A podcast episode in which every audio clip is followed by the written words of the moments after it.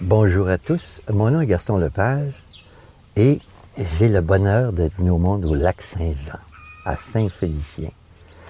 Et aujourd'hui, j'ai la chance de me promener dans la gastronomie de la région. Alors, vous allez goûter à tout ce que je vais goûter, mais avec vos oreilles. On y va. Allô, moi c'est Bénédicte et dans la vie, je fais le plus beau métier du monde, celui de faire connaître notre terroir régional avec Zone Boréale. Au Saguenay-Lac-Saint-Jean, on a nos bonnes vieilles habitudes, comme le pain sandwich. Aujourd'hui, on reçoit Gaston Lepage et un peu à la manière de ce mets, on rassemble une foule d'éléments savoureux. Pas entre quatre tranches de pain, mais plutôt dans un circuit gourmand sur mesure.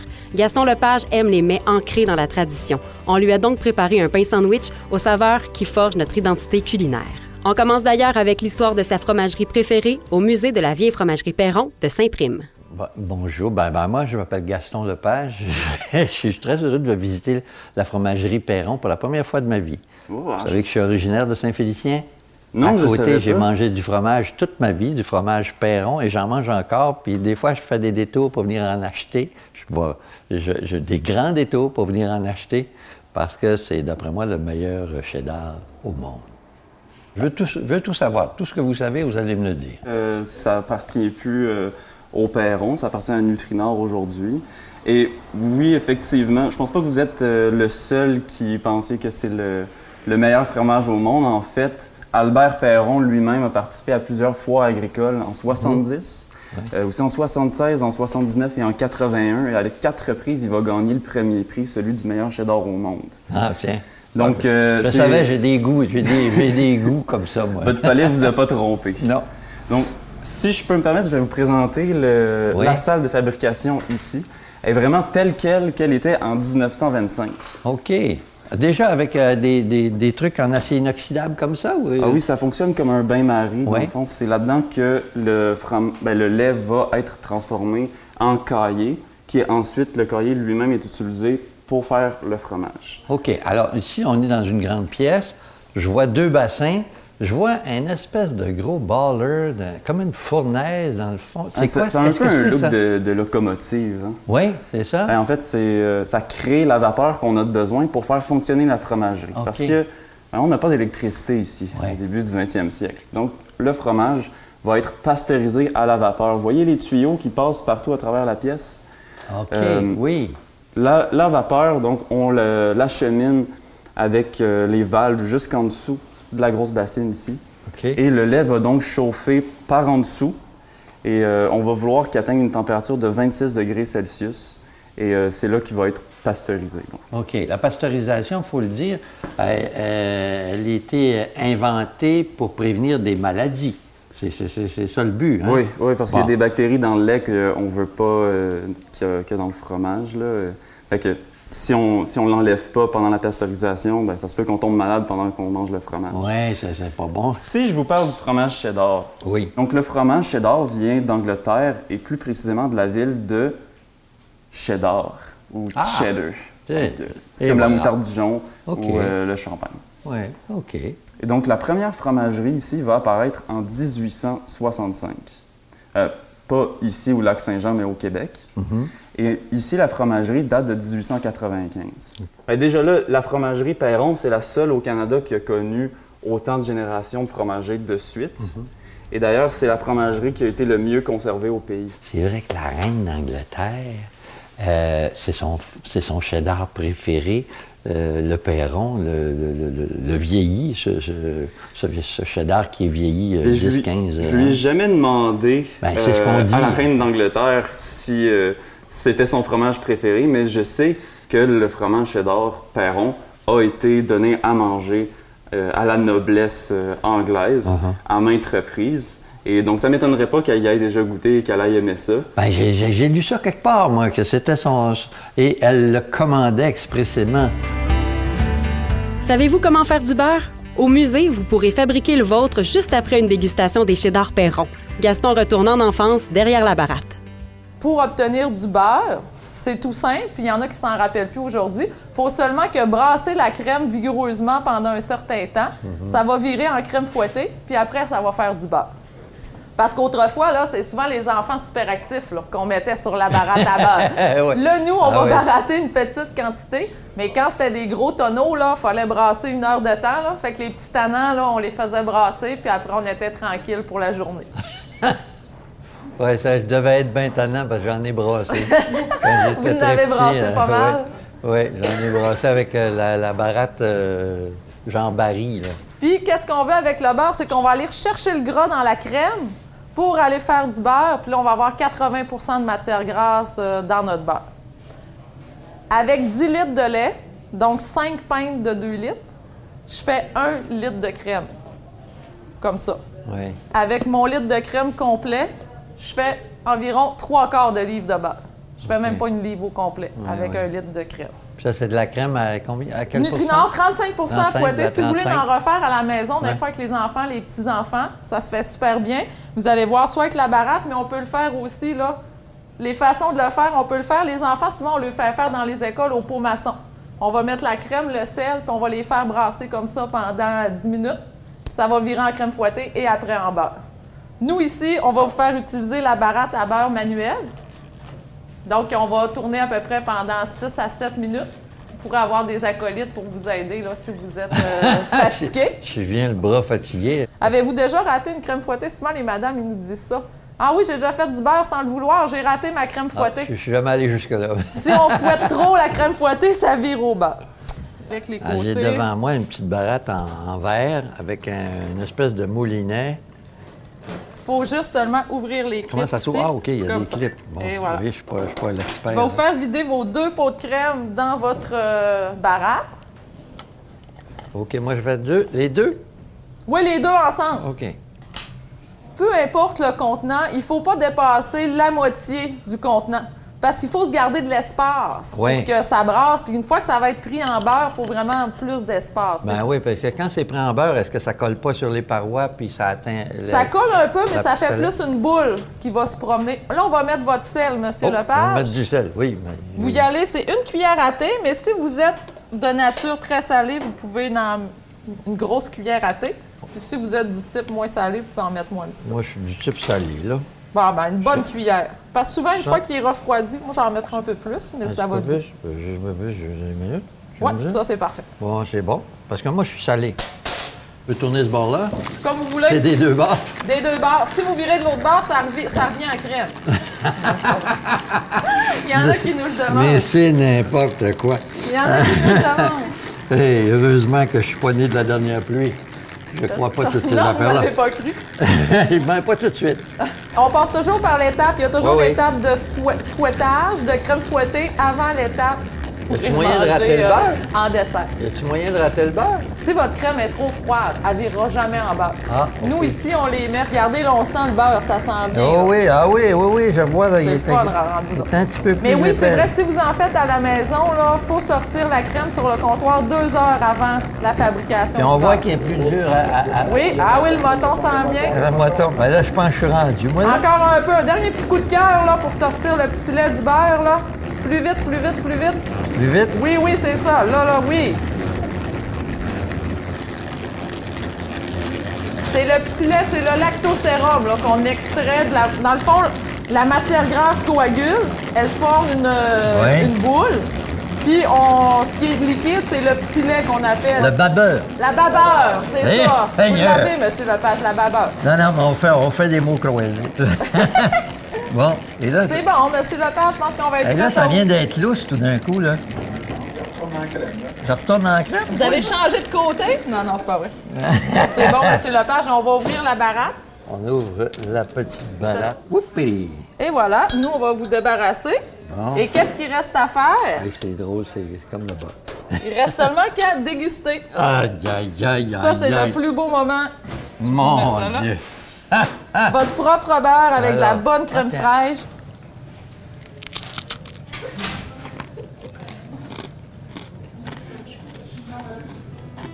Bon beurre.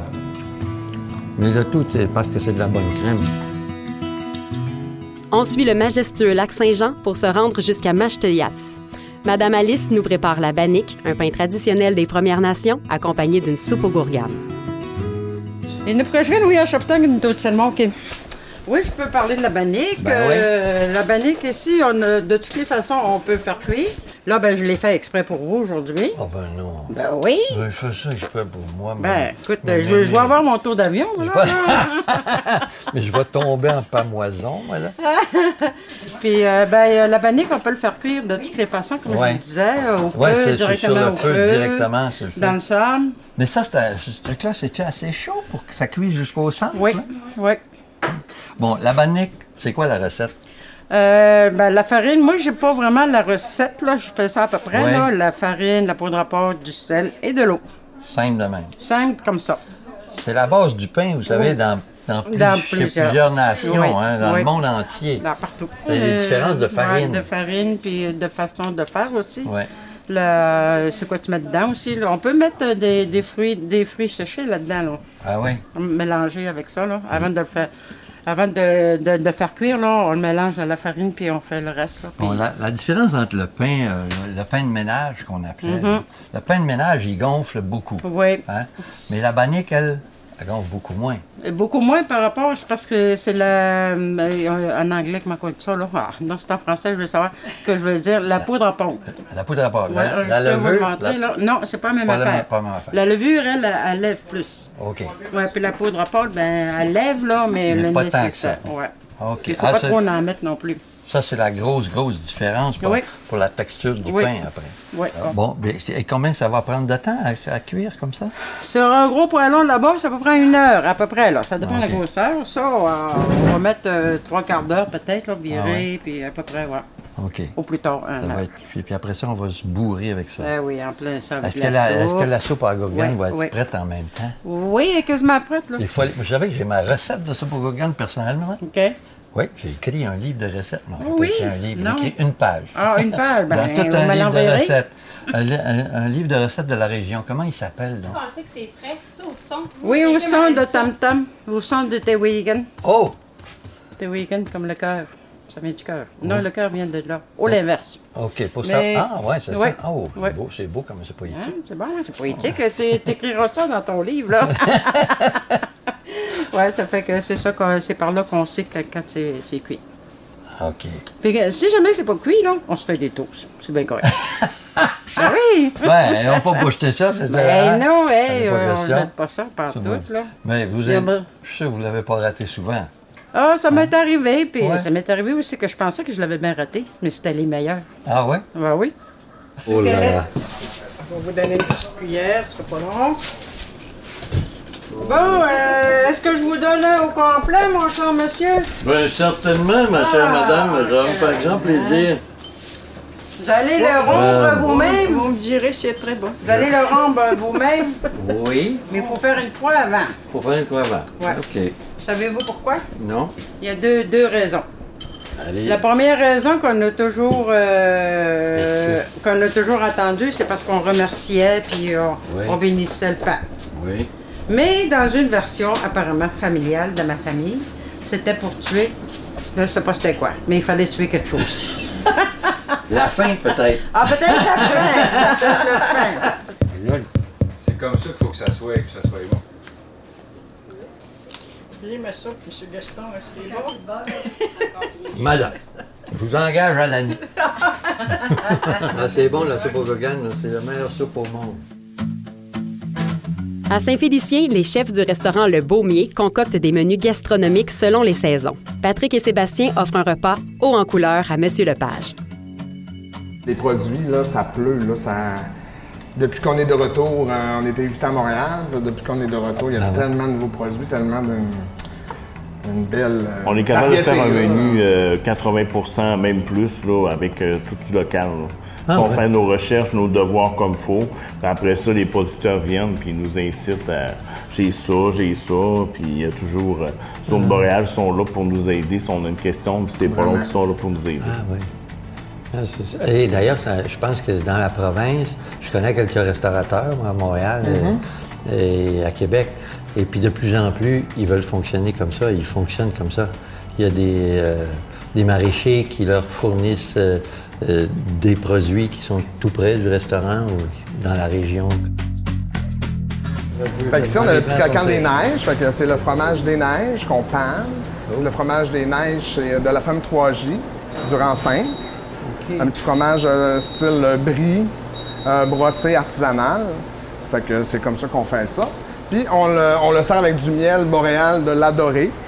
Fait que du miel na- naturel. Il y a du miel de sarrasin, du miel de bleuet, tout dépendant de la saison. Ouais. Fait qu'en tout cas, c'est vraiment bon, c'est vraiment un bon match. C'est le fromage à l'état pur. On fait pas une fondue parmesan où euh, on prend le fromage tel quel du producteur. sais, c'est une cinquième génération quand même. Faut hein, pas dénaturer de le produit, hein. Puis euh, Fait qu'une petite on garniture. fait euh, à l'état pur, on le panne, puis on le fait cuire. Vous allez voir, c'est savoureux. C'est frais. Fait Ça ne dénature pas le goût du... Avec des euh, petites marinades. Fait, voici, Monsieur Lepage, le craquant des neiges, comme on, on le surnomme sur notre menu. Le craquant des Fait que ça, c'est euh, c'est comme un winner qu'on peut pas enlever de notre carte. J'ai l'impression d'être un goûteur. Ouais, c'est correct. Ben, c'est c'est ça un petit peu le but, Chez de, de Christie, faire déguster ce qu'on Ils vont fait. vendre une bouteille 600 000 là, puis il va falloir que je la goûte, tu sais. puis quand on dit la goutte, avec la goutte, Avec le goût. je goûte pour dire il est excellent. Bon, en tout cas, non, mais là, j'en ai en masse, quand même. Puis il y a les petites herbes, c'est toutes des petites herbes de notre jardin. Après ça, vous avez un- une betterave chioga qui est super colorée, euh, euh, qui est régionale aussi. Ben, il y en a partout quand même. La fleur est comestible, évidemment. Euh, oui, euh, Combien de nos assiettes sont comestibles? Ben, Ouais. Faut que ça soit comestible, Bon. c'est sûr. Alors, euh, y a-t-il une méthode pour le manger? Ben non, ben le craquant, ça le dit avec la fourchette. Craquez-les dans le euh, milieu, une bonne, une bonne D'accord. fois avec la bonne fourchette. Avec la bonne, celle-là? voilà. Ah ben oui, oh! Aïe, aïe, c'est... on- Le fromage est ça super se répand. coulant. Ouais, c'est ça. Ça se répand là, dans le fond, là. Oh là. Ouais. Alors donc, c'est un petit peu sucré. Qu'est-ce qui Oui. sucre? Euh, le sucré, c'est le miel boréal. OK, ah que je vous parlais tout à l'heure. D'accord. Là, Là, Patrick, on est sur le miel de sarrasin, je crois. On hein? est sur le miel d'été, c'est un miel ouais, de sarrasin. De sarrasin. avec Miel brut. qui, euh, C'est un miel plus qui goûte le tilleul, puis il y a un, un goût euh, mentholé, puis framboisier à l'intérieur. C'est le petit goût qu'il y a. Ça, ça dépend de la saison. Ça dépend hein. des Le- saisons. Le, miel de bleuet s'en vient, il est un petit peu plus ambré, le miel de bleuet. Oui. Puis euh, c'était quoi l'autre miel? Le miel d'automne. Le miel d'automne, Le miel ouais. d'automne. Ça, c'est fait à l'adorer, ce miel-là. Là, je viens de euh, mixer une bouchée avec euh, des oignons OK. et ça se marie magnifiquement. Bon, ben super, je suis bien content de l'entendre. On choisit Oui. les bonnes molécules qui se mélangent Oui. avec les plats. Ouais, on m'a avalé un petit peu. On va vous laisser gérer un peu euh, l'entrée. là. On va vous euh, laisser terminer un petit peu. Puis après ça, je vais aller vous faire une petite côte de porc euh, de la femme villoise de Saint-Gédéon. J'en attendais pas moins. Ah oui? Une petite côte de porc avec mon gars. Ben oui, une petite Ouais, côte de porc euh, en cuisson submergée. Connaissez-vous la cuisson sous vide? J'imagine que oui. Non. Fait que nous, on l'a fait cuire pendant 12 heures euh, toute la nuit dans un sac sous vide. Ah ouais. Fait que ça change toute la, la texture, le goût. euh, ça reste rose, c'est pas sec, c'est pas dur. Oh, merci que c'est beau. Fait que euh, voici votre côte de porc de la ferme villoise. Fait que c'est une petite côte de porc euh, bio, bien sûr, avec une petite sauce acidulée à l'arbousier. Les petits arbousiers, ça vient d'évolu- d'évolution fruitée de Saint-Félicien, avec euh, plein de petits légumes, des champignons variés, des asperges, des carottes poêlées, bien sûr. Puis vous allez voir ici, vous avez un petit tartare de légumes. Moi, j'aime bien m'amuser avec, euh, surtout l'été, petit côté fraîcheur, texture, avec les euh, betteraves chioga. Ouais. Fait que bon appétit. Puis il y a une petite purée de pommes de terre douce pour accompagner le tout. Ben, dis donc. Bon, nous, déjà, euh, nous, comme vous pouvez voir, on est quand même colorés dans nos assiettes. euh, On le dévore des yeux, oui, c'est hyper coloré. c'est euh. dans, dans la vie aussi, mais dans nos assiettes aussi. OK, puis euh, là, ça, ça ressemble à Ça, c'est vraiment la côte de porc. là. C'est La comme, côte, euh, euh, la côte c'est comme la complète. longe. coupé comme le carré d'agneau. Euh, On appelle ça comme euh, côte hôtel, là, dans le fond, là, la Ok. coupe hôtel. Quand on a la longe, on a juste la longe, mais là, il garde l'os. Ouais, ben c'est beau. Ben, merci. Pour cette deuxième journée, on aurait pu se lever aux aurores pour rejoindre Émilie dans sa bleuetière, mais on a préféré attendre un peu le soleil. La propriétaire de Délices du Lac-Saint-Jean connaît tous les secrets du petit fruit bleu qui rappelle tant de souvenirs à Gaston Lepage. Avec ses partenaires, elle a même fondé un économusée du bleuet à sa boutique de Normandin. On la retrouve en plein milieu d'une appétissante table. Je sais pas comment ça marche. À notre gauche, là, c'est des champs qui ont été récoltés dans les nuits passées. là. Je ne sais pas, si- lequel exactement. C'est pour ça qu'ils prennent des allures un peu euh, rougeâtres. Une fois qu'on est passé, là, OK. récolter le fruit, donc le plant, il va rougir, puis les Là, c'est feuilles... bien vert. Oui, ça, c'est des, des sections en végétation. OK. La végétation, ça, c'est la récolte de l'année prochaine. Ah. Donc, il y a toujours une rotation. On récoltera jamais deux fois la même grappe de fruits, premièrement.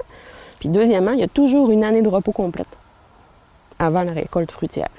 OK. Mm. Donc, ça, les champs en vert tendre, c'est des champs en végétation. Les champs en rouge, c'est des champs qui ont été récoltés. Puis, quand c'est acheté comme ce qu'on voit là, bien entendu, c'est la récolte là, euh, actuelle. Donc, euh, c'est ce qu'on est, où est-ce qu'on est rendu à récolter. OK. On rentre dans le champ. puis, euh, et alors, ça, c'est un truc que j'ignorais complètement. C'est que la récolte se fait la nuit. Oui, les récoltes maintenant se font euh, entièrement de nuit, en tout cas pour ce qui est de nos pratiques agriculturales, pour plusieurs grandes raisons. Euh, on, on a développé cette méthodologie-là pour mieux répondre premièrement à la qualité du fruit rendu à l'usine, puis rendu sur les marchés. Donc en récoltant de nuit, le fruit est plus frais, donc il maintient mieux sa chaîne de froid quand il rentre dans des environnements à 4 degrés à l'usine, puis ensuite lorsqu'il va vers une congélation euh, de façon IQF là, euh, individuelle à moins 28. Donc là, on va vraiment saisir le fruit, on va le congeler de façon individuelle pour pas que ça pogne en pain puis qu'on soit capable de mieux répondre aux exigences clients un peu partout. Bon, évidemment, c'est pas fait à la main. non, Parce que la nuit, on voit rien. Donc, c'est des machines qui ramassent ça là, durant la nuit. oui, Ouais. Exactement. Puis ce- c'est pas une industrie. Il faut, faut se dire que traditionnellement, hein, l'industrie du blé, c'était récolté à la main. C'était Oui. récolté au peigne, c'était récolté avec des outils que, que, que les, les producteurs, que les récolteurs ont développés avec le temps. Oui. Sauf que c'est sûr que plus les, les cultures augmentent, plus les, les- ratios, les rendements des terres augmentent, il faut arriver avec des équipements qui sont beaucoup plus adaptés à ce que à ce qu'il y a au champ, à ce qui se Oui, passe on au champ. en a un devant nous. Là. Oui. C'est- des drôles de machines. Ça ressemble à des gros peignes. Oui, exactement. Euh, c'est comme une pelle en avant, mais en fait, c'est un peigne qui, euh, qui ramasse le bleuet. Mais vous devez ramasser en même temps toutes sortes de choses. Des feuilles, énormément, de- des bibites même. euh, Oui. N'importe quoi. Il y a quelque chose qui les trie après ou quoi? Vous- comment vous faites pour euh, nettoyer bleuets. tout ça? Qui sont récoltés avec ce peigne-là, qui a à peu près, ben, pas à peu près, qui a 54 pouces de large. Donc, quand on passe au champ, là, on récolte 54 pouces, une grosse lisière. Puis oui, il y a des feuilles, des branches, des bouts de bois et tout ça. On, on essaie, puis je vous dirais que c'est très performant, donc on essaie de récolter le moins possible de résidus ou de pertes, qu'on pourrait appeler. Euh, sauf que, euh, ben oui, effectivement, il arrive au champ, puis il y a un petit peu de chenille, un peu, de- un peu de sauterelle, énormément. Donc là, c'est vraiment ouais, au niveau de l'étape de la congélation, puis du tri qui se fait à l'usine, qui va être, le bleuet va être vanné. Un peu comme historiquement. Ouais. Il y avait des vanneurs. On avait, pour- oui, oui. oui. Donc, ça va être vanné, puis ensuite, ça va être nettoyé avant d'être congelé. Mais qu'est-ce qui se passe au champ? C'est qu'on limite le plus possible là, les résidus qui peuvent se retrouver à l'intérieur. On veut pas de cailloux, pas de sable, ça, c'est sûr et Ouais, certain. ouais. Mais pour le reste, c'est quelque chose qui se trie quand même bien. Ça, c'est facile. Oui. Ça- bah, c'est une grosse différence avec euh, euh, la façon ancestrale de ramasser des bleuets. hein. On Oui. allait en famille ramasser des bleuets. Je me souviens, à Saint- moi, du temps que je demeurais à Saint-Félicien, on avait une terre à bleuets. Euh, ouais.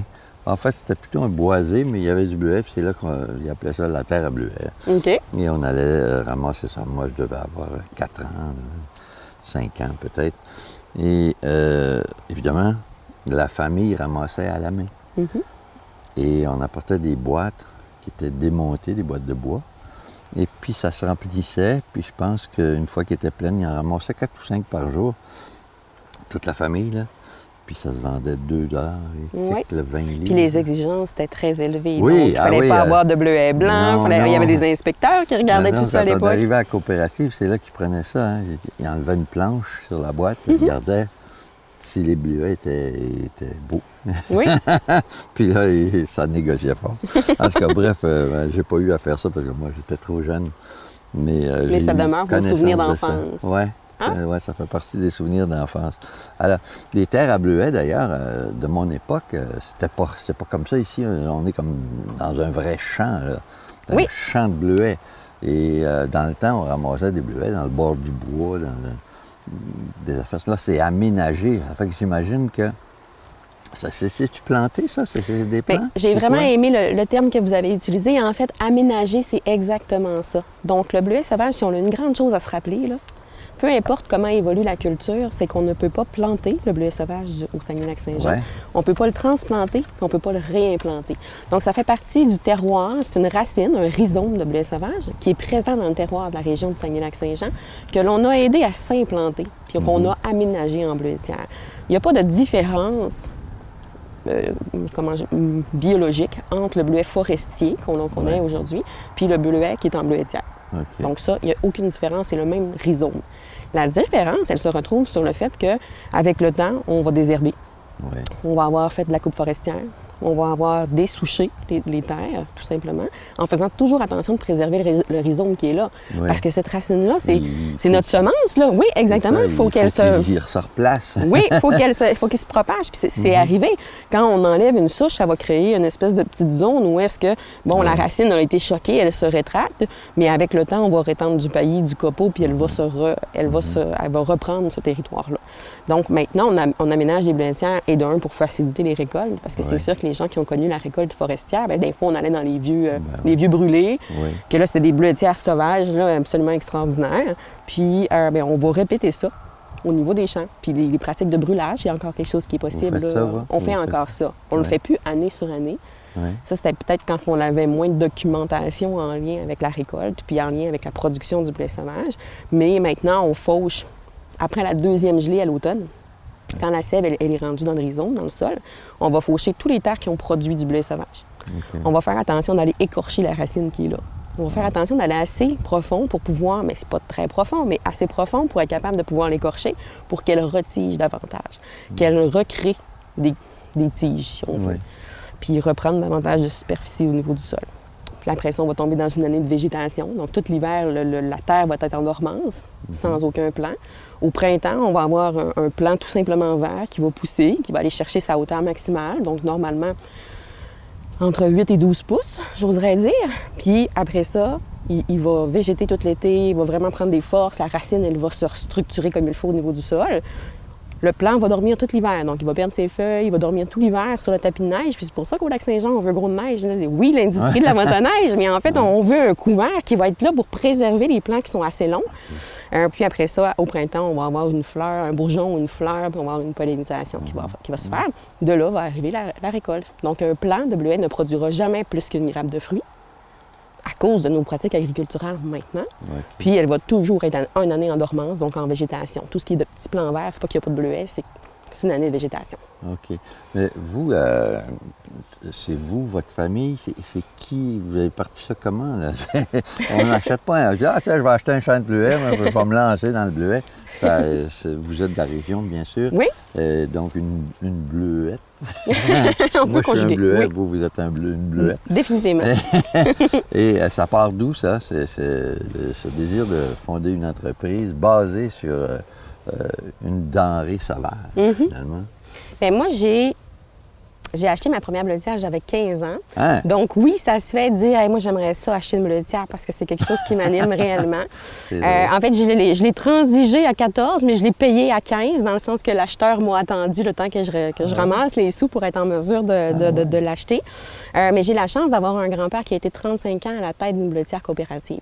Donc lui, là, il me gardait quand j'étais jeune, parce que mes parents ils travaillaient beaucoup. Puis là, il m'amenait au champ, puis il me montrait le rôle de l'abeille, il me montrait les récoltes, il me montrait tous les travaux qu'il y avait à faire. Fait on m'a baigné là-dedans très jeune. Je trouvais ça intéressant, le modèle coopératif, parce qu'en fait, c'est tous les gens qui, les beluetteux, là, tu sais, qui Ouais. allaient en forêt puis qui récoltaient.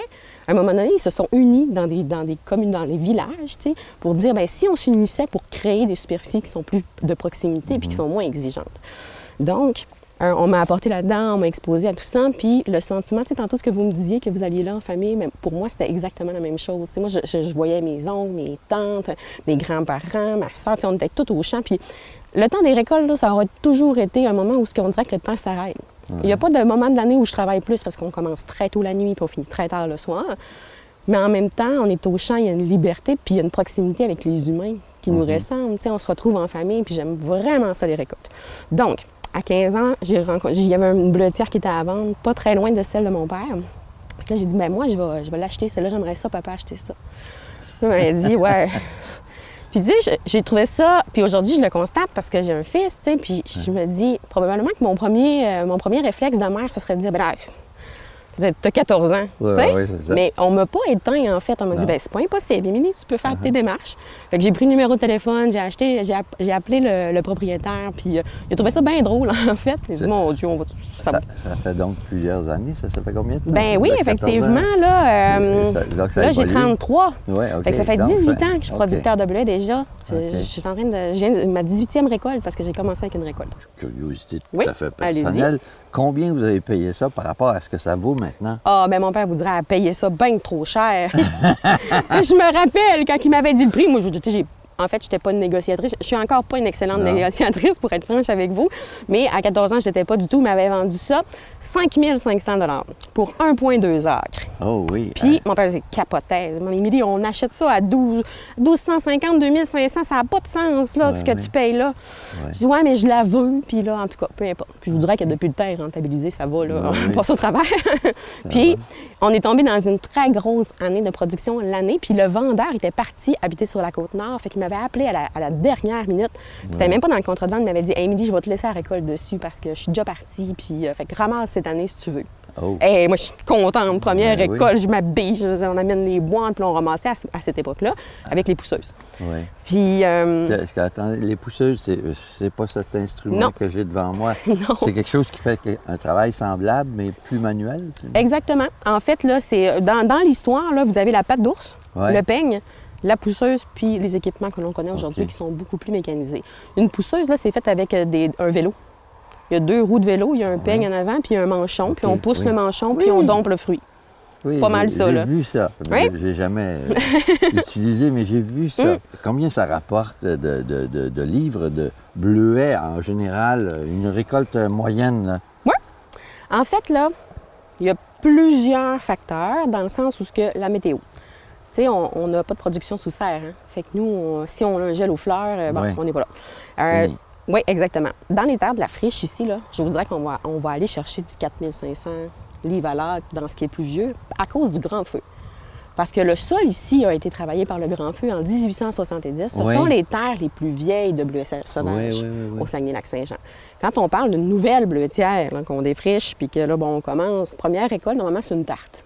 Première récolte, ça, c'est la moyenne d'une première récolte de bleutière, c'est une tarte. Puis quand, quand on va évoluer dans le temps, je vous dirais là, qu'une bleutière à matu- maturité va atteindre 30, 40, 50 ans. Puis on va avoir des rendements qui vont s'apparenter à du, entre du 2500 puis du 4500 livres à l'heure au Saguenay-Lac-Saint-Jean. Parce que pour ce qui est du Nouveau-Brunswick, on, on parle de beaucoup plus de production. Mais ici, notre agriculture, elle est différente, elle est nordique, hein, puis ben, elle est moins vieille. Sauf sur les terres comme ça, ici, sur le bord de la rivière Mistassini, où ce que le grand feu a passé, là, c'est complètement autre chose. On a des productions extraordinaires. Puis, Regarde ça, la branche, toi. des fois, on va arriver. Et gardez-la. Mais c'est c'est écœurant. Hey, hein? Ça, c'est- ce qu'on appelle de la production. ça, j'ai jamais vu de tal sauvage comme ça, moi. Tu sais, je veux dire, euh, sur la terre de mon père, là, Oui. j'ai jamais vu des tales de même. C'est des fournis comme ça, là. Quand on tombait d'une talle, là, on aimait ça, hein, évidemment. Mais regarde ça, c'est... ça. Je comprends là, que ça me paraissait exorbitant ce que vous me disiez, ce que vous récoltiez à l'acre. Oui, mais là, hein? Mais là, euh, je, là, je vois, je vois que c'est possible. là. L'été au lac, bleuet rime avec père trappiste pour les incontournables bleuets frais dans le chocolat noir. Le tour de Monsieur Lepage se termine avec un aperçu du savoir-faire ancestral des pères trappistes. Fait que là, on, on arrive vraiment à la section enrobage. On est en train de faire du bleuet enrobé. C'est ça la manière de fonctionner. On, on reçoit notre, notre bleuet dans des paniers, Oui. On l'étend sur un tapis. Là, il est comme dans un tri, là. Ah, oh, là, ça, c'est vraiment le... Oh, oui, Ça- j'avais pas vu la petite... Ouais, il s'en va dans la fontaine de chocolat qui tourne en continu. Le chocolat coule. Donc, Le trop est récupéré en dessous. Oui. Il retourne euh, il est recirculé. dans la machine. Ouais, le, le chocolat, lui, là, ici, là, le chocolat tempéré, là, quand, quand, là, il est tout le temps en circulation, quand il en a besoin, il s'en prend, il s'en va dans son réservoir en bas, double paroi, en double paroi qui est de l'eau chaude. Oui. Se garde une certaine température. Il se laisse baisser sans prendre du nœud. Ouais. Et le surplus, c'est sûr qui est récupéré par en bas, oui, toujours. Il fait attention de ne pas les écraser, hein. Dans Marco, là. On met 50% de bleuet, 50% de chocolat. Et on fait des tests environ toutes les heures pour s'assurer qu'on reste dans le bon barème parce que c'est difficile, tu sais, c'est pas calculé parce que c'est en continu. Fait que si tu veux le voir comme il faut, là, euh, Gaston, Oui, tu ah, vois à ouais, la sortie là, de, de la fontaine, qu'est-ce que ça Ah donne? oui. C'est bon. Et le, euh, le fond, j'imagine que c'est un. Euh, pas un plastique, mais euh, C'est un, un- nylon. C'est un tapis en genre de nylon recouvert là, d'un- d'un- d'un- d'un- d'une qualité que Pour je me pas que ça colle, Pour pas que ça, ben, ça. Non, ça colle pas, mais ça colle, mais ça colle pas parce que Mais ça décolle. quand il y a pas, quand il a, faut que ça décolle, quand il, là, il rentre dans un tunnel de réfrigération. Ah, OK. Le petit tunnel, il se tient environ à 7 degrés. Le chocolat, il est chaud quand il Oh. Oui. rentre. On va le voir à la sortie tantôt. Le chocolat, il est prêt à être consommé. Il va tout être durci. C'est de là qu'il colle pas après la courroie. Parce qu'il s'est fait refroidir. Fait que là, il colle pas la courroie. Le petit peu qu'il colle, il y a un grattoir pour l'enlever au Est-ce que c'est euh, du chocolat noir en ce moment? ou- C'est du chocolat noir. Le bleu, on le fait seulement dans le chocolat noir. OK. Ouais. On a Vous d'autres faites d'autres fruits avec des cho- euh, chocolats, le chocolat euh, au lait? Oui, on dans- avec le chocolat au lait, on fait de la canneberge. On fait de la canneberge enrobée de chocolat au lait. Puis euh, je te dirais qu'après ça, c'est le chocolat c'est au lait, c'est pour la saison de Pâques. OK. Ouais. Sinon, le reste, c'est tous des produits de chocolat noir, qui est vraiment en grosse demande. Oui, oui, oui. Ouais. Fait que là, il faut qu'il le fasse. Mais c'est encore fait de la même manière Ah que ouais? là 60 ans. Ah oui. Avec la même machine, ça peut-être que c'est plus des paires. Dans le temps, ça des Oui, oui, c'est ça. Là, on est avec le bleuet qui, euh, qui, a, qui a refroidi dans le grand conduit là-bas. C'est ça. Et puis euh, là, ben, il tombe dans, sur une chaîne. C'est notre tapis d'enrobage. Il Ouais. s'en va, mettons, dans, un, dans notre petit euh, convoyeur qui monte le bleuet ouais. pour la balance. Il s'en va dans la balance parce que nos boîtes de ont 200 grammes. Et oui, il faut peser ça, cette affaire-là. C'est ça. Fait qu'on a un peseur automatique en haut qui pèse OK. les boîtes de 200 grammes. OK. On voit que ça va quand même assez vite. Ben oui, ça marche, hein? Ça va pas mal. On s'en va à l'autre bord. Fait qu'on va, on va sauter à l'étape d'après. On monte les boîtes à la main. Il monte toutes les boîtes une par une. Aïe, aïe. Aïe, ça marche ici, là. Oh, ça arrête Ça pas me fait penser au film de Charlie Chaplin. euh, C'est le produit ce que ça va le plus rapide. C'est le plus rapide. Le produit qui ouais. va le plus rapide. ouais. Tu t'endors le soir, là. Il doit faire des boîtes toute la nuit. Ben, la boîte, là, est identifiée avec son, son numéro de lot à elle. Avec la date de péremption, la- puis on, avec le lot, on- si on a un problème, on est capable de la retracer pratiquement à l'heure qu'elle a été fabriquée. Ah ouais. Presque à l'heure qu'elle a été fabriquée. Ouais. OK. Tous nos produits ont tout un lot, ils ont toute une date de péremption, ils ont tout- on sait toute l'heure qui ont été faits. C'est c'est Et étiqueté ça tombe automatique. sur un autre convoyeur. Et là, il y a, il y a un compteur de boîtes ici. Non. Quand on voit, là, comme c'est là, mettons, elle, cette boîte-là a été faite aujourd'hui. Oui. Elle- elle- sa date de péremption, là, avant qu'elle soit périssable, c'est gardé au frigidaire, bien entendu. Oui. C'est le 8 septembre. C'est vrai que tu pars de ta boîte, tu t'en vas chez vous, est dans le frigidaire, ben, tu as jusqu'au 8 septembre pour la manger. Bon, tu peux pas à manger le neuf, moi, je pense. Mais je pense qu'elle ne se rendra pas là. Non, Je pense ben, que si je regarde la date, c'est le- Oui. c'est elle a été faite aujourd'hui, on est le 18. Et après moi, le 20, il n'y en a plus.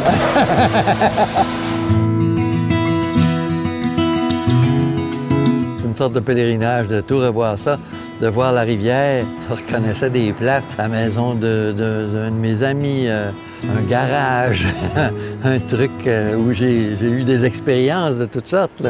Ça fait drôle là, de, revoir ça. Puis euh, de voir qu'il y a beaucoup de choses qui ont changé. J'ai- vu l'endroit où j'avais trouvé 5 piastres. J'ai vu l'endroit où j'avais caché la carabine à plomb de mon frère parce que je l'avais cassée et je savais pas où la mettre. J'avais caché ça dans un tuyau qui passait sous la route. On est passé doigt au-dessus. Vous avez aimé ce balado? Ça tombe bien, il y en a six autres à dévorer avec Mathieu Dufour, Olivier Niquette, Eve-Marie Lortie, Sarah Dufour et Lisanne Richard. Cette série balado est présentée par la Zone Boréale en collaboration avec Promotion Saguenay et Destination Lac-Saint-Jean. Production et réalisation, Canopée Média.